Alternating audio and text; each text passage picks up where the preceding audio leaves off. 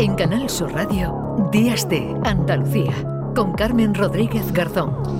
Pues además del sarampión eh, o la polio, de la que enfermedades de las que hemos estado hablando y cuya incidencia está aumentando, no queremos eh, alarmar, pero también se han incrementado los casos de otra enfermedad de la que también prácticamente nos habíamos olvidado, la sarna. Se ha multiplicado por seis desde el año 2008 los casos, pero desde 2020 están disparados y aumentan a un ritmo de un 40% anual. De ello alertan los eh, expertos, expertos como Eliseo Martínez, que es dermatólogo del Instituto Valenzuela Cavagliani, profesor de la Universidad de Málaga y también coordinador de epidemiología y promoción de la salud de la Academia Española de Dermatología. Eliseo, ¿qué tal? Muy buenos días. Hola, buenos días, ¿qué tal? Bueno, ¿qué está ocurriendo y por qué están aumentando los casos de sarna? Bueno, lo que está ocurriendo es, como muy bien me decías, que están subiendo los casos de, esta enfermedad durante los últimos años. Eh, la sarna, cuando uno piensa en sarna, muchas veces eh, lo asociamos a una enfermedad antigua o, a, algo del pasado y realmente esto no es así. La sarna siempre ha estado presente y lo que hemos visto en un estudio reciente en el que hemos analizado las prescripciones de tratamiento para esta enfermedad es que el número de casos se está incrementando año a año y especialmente de forma muy rápida durante los últimos años. Mm, hablamos de 2020, eh, todos recordaremos siempre esa, esa fecha, 2020, mm, marzo de 2020, durante todo el año, porque fue el año en el que la incidencia del COVID eh, fue más eh, grave. ¿Puede estar relacionado ese aumento de la, de la sarna con, no sé, con el confinamiento, con el... claro, tuvimos menos contacto ¿no? en la calle, pero por ejemplo en las casas sí estábamos más pegados ¿no? a los nuestros. Sí, efectivamente parece que algún papel debió de jugar el confinamiento o en general el contexto pandémico en el aumento de la transmisión. Pero en cualquier caso, sí que por los datos que tenemos, eh, la transmisión de la sarna estaba ya en un incremento importante desde 2013, es decir, que no fue algo eh, necesariamente ligado al confinamiento. a partir de 2013 vimos un incremento en el número de casos pasamos de ver un incremento del 3% interanual a aproximadamente el 18% interanual, o sea que hubo una intensificación en el número de casos a partir de 2013.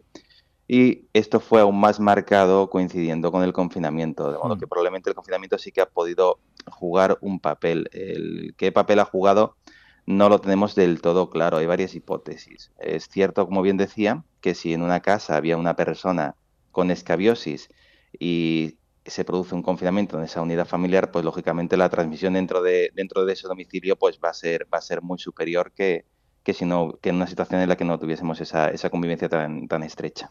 ¿Qué provoca la sarna, doctor? ¿Cómo se contagia? ¿Qué síntomas eh, tiene o cómo podemos prevenirla? Cuéntanos un poquito más.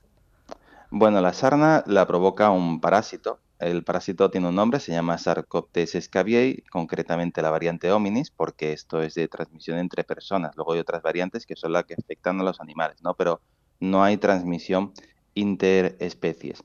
Y este parásito eh, se, transmite por un contacto eh, persona con persona, con lo cual todos estamos expuestos, porque además no hay inmunidad para la escabiosis. No se puede uno hacer resistente después de haber pasado la enfermedad. Y modos de prevención realmente, desafortunadamente, no hay muchos, porque al no haber inmunidad y hacer algo de contagio eh, contacto, por contacto interpersonal, realmente todos estamos, todos estamos expuestos. Todos los que nos relacionemos con otras personas estamos expuestos en un momento dado a sufrir este problema.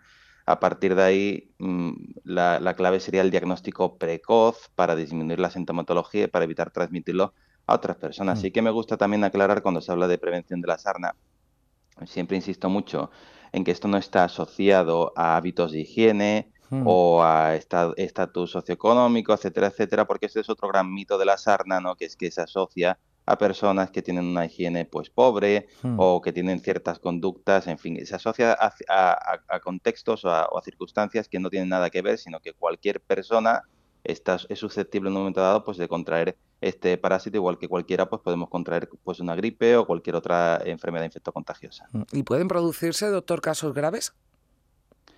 Pues generalmente la sarna tiene un curso leve en la gran mayoría de los casos, porque el parásito, el parásito de la sarna, el sarcoptes, vive en las capas más superficiales de la piel, no llega al interior del organismo. el picor y la sintomatología que causa es muy llamativa porque cuando en la piel hay un parásito, el organismo identifica que hay un, parásito, que hay un, organismo extraño al cuerpo y se genera una reacción alérgica frente a ese frente a ese microorganismo. Y realmente eso es lo que provoca la gran mayor parte de los síntomas con los eczemas, el picor, el rascado, a veces el rascado puede provocar heridas. Y luego hay casos que son casos excepcionales donde hay personas pues inmunodeprimidas, personas que tienen las mm. defensas más comprometidas y estas personas sí que podrían desarrollar cuadros más complejos o incluso complicaciones del tipo, por ejemplo, eh, arañazos o heridas provocadas por el picor, que esa herida se pueda infectar, que esa es una infección derive una celulitis y a partir de ahí se pueda complicar el caso. Pero la gran mayoría de las personas sufren mucho picor, se pasa muy mal, es muy desagradable, pero no llega a ser algo que comprometa la salud general de la persona. Y hay tratamientos, cremas, pastillas, ¿no? Entiendo que para aliviar y para, y para que desaparezca, ¿no? Ese parásito y esos síntomas. Sí, afortunadamente disponemos de tratamientos. Los tratamientos son eh, bastante eficaces y una vez, como digo, que se tiene el diagnóstico, conseguimos la curación en prácticamente la totalidad de los pacientes. A veces hay casos que son un poco más rebeldes y que requieren un tratamiento un poco más personalizado, pero disponemos de tratamientos muy eficaces para la sarna. Una última pregunta, o sea, si hay alguien, porque, eh, bueno, yo me, imagino, ¿no? El que, el que tenga, sea un poco eh, hipocondríaco, que eh, esté ya sufriendo picores y demás cuando a lo mejor no nos esté escuchando, pero ¿cuáles son los síntomas a tener en cuenta, bueno, pues para acudir, ¿no? Entiendo al médico, sobre todo para evitar que, se contagie, ¿no? A, otra, a otras personas. ¿Qué, síntomas tenemos que tener en cuenta para acudir, ¿no? Ya a nuestro médico? Sí, pues como muy bien decía, el principal síntoma es el, es el picor y también decía muy bien que el picor es algo muy subjetivo, ¿no? La piel está muy conectada al estado de ánimo y es verdad que cuando vemos a otra persona rascarse o cuando pensamos en, en, este tipo de cosas ya, ya nos está picando, ¿no? De hecho, el picor es el síntoma más frecuente en general en dermatología. El síntoma más frecuente en la piel es picor. Afortunadamente, todos los picores no son sarna, todos los picores no son escabiosis. Hay ciertas características del picor que tienen que hacer sospechar que podamos tener una sarna y en ese momento pues hay que ir inmediatamente al médico para, descartarlo. El picor de la sarna tiene ciertas características que ayudan a diferenciarlo. Por un lado es un picor que suele ser más intenso durante la noche. Por otro lado, el picor suele estar más localizado en determinadas zonas del cuerpo. El parásito de la sarna tiene mayor afinidad por las manos, los dedos, los pies, la zona en torno a las axilas, la zona en torno a las areolas, eh, las nalgas y la zona íntima en general. Y sin embargo, no suele picar la cabeza, con lo cual si tenemos un picor que mm. afecta sobre todo estas zonas, pero no a la cabeza, hay que pensar en sarna. Y otro síntoma también que tiene que llamar mucho la atención es si en una casa donde habitualmente pues, no hay problemas dermatológicos, no estamos en un contexto de personas con piel atópica conocida, con otros problemas, en esa casa empieza a picarle a una persona y además a su conviviente, a su hijo, a su mm. padre, cuando hay varias personas en un domicilio que empiezan con picor a la vez, hay que pensar que probablemente es este parásito que puede haberse contagiado de uno a otro. Bueno, pues ténganlo en cuenta. Nosotros siempre acudimos a voces expertas eh, porque no queremos alarmar, pero sí queremos informar y si se están produciendo ese aumento de casos, pues hay que contar al menos con toda la, información. Eliseo Martínez, dermatólogo del Instituto Valenzuela Cavagliani, profesor de la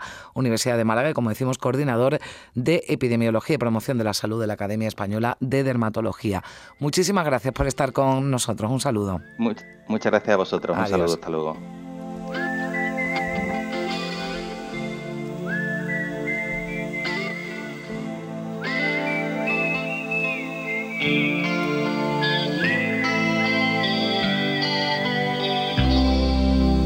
Follow the Moscow down to Gonky Park. Canal Sur Radio, Días de Andalucía, con Carmen Rodríguez Garzón.